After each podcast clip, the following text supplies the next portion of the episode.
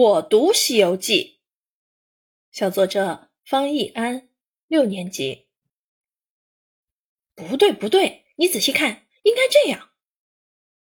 第一次学跳舞，新学的舞蹈动作，我怎么也做不好，动作僵硬，表情呆板，兰花指勾得像鸡爪一样，看着怪别扭的。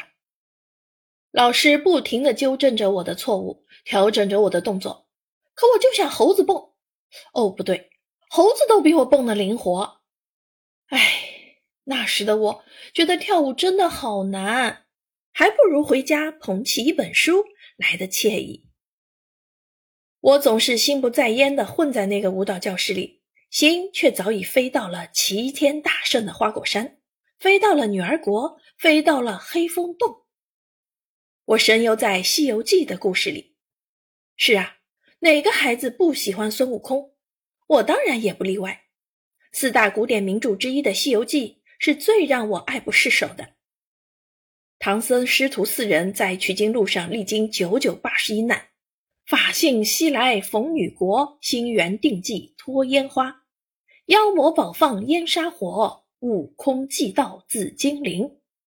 这些跌宕起伏、扣人心弦的故事，串起了西天取经的篇章，回回精彩，偏偏让我着迷。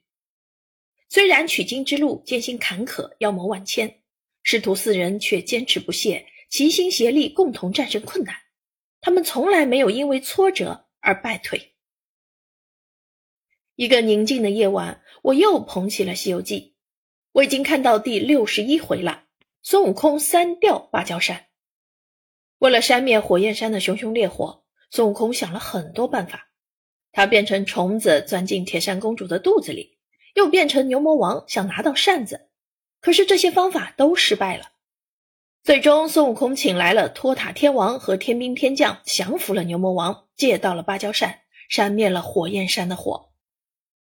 我正看得津津有味时，突然想起第二天的舞蹈课来，这不免让人扫兴。可是不知怎地，又突然有了一种惭愧的感觉。我是想学好舞蹈的。可是遇到了困难，我就打不起精神来了，就想放弃了。这哪有一点坚持的精神呢？孙悟空可不是这样的。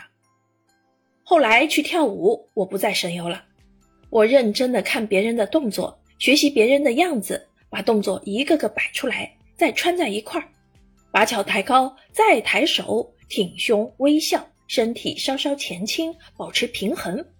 下一个动作，身子微微向前偏倒。倒头起范儿，向左转圈。我反复的练习，不一会儿腰酸了，腿也痛了。但是我想，我要把这舞学会，和大家一块站在舞台上，是多么自豪啊！我不能放弃。于是我继续苦练。《西游记》中师徒四人不忘初心，历经磨难，最终取得真经，修成正果。我也一样，坚定信念，持之以恒，用汗水与努力去成就梦想。我要坚持下去，做任何事都不能半途而废。加油，我能做得更好。慢慢的，我学会了，动作也熟练多了。我知道了，做兰花指时，无名指和小拇指要翘得高一些才好看，脚背要直，腰要挺，头要抬高些。总之要自信，看起来才落落大方、优雅美丽。老师夸我进步很大，说我自学能力强。不，其实那是因为我坚持下来了，就像取经路上的这师徒四人一样。当然，心底的信念与梦想是我前进的动力。读书使我快乐，使我用另一种方式得到了成长。读书益处多多，每一本书都有他想表达的道理和情感。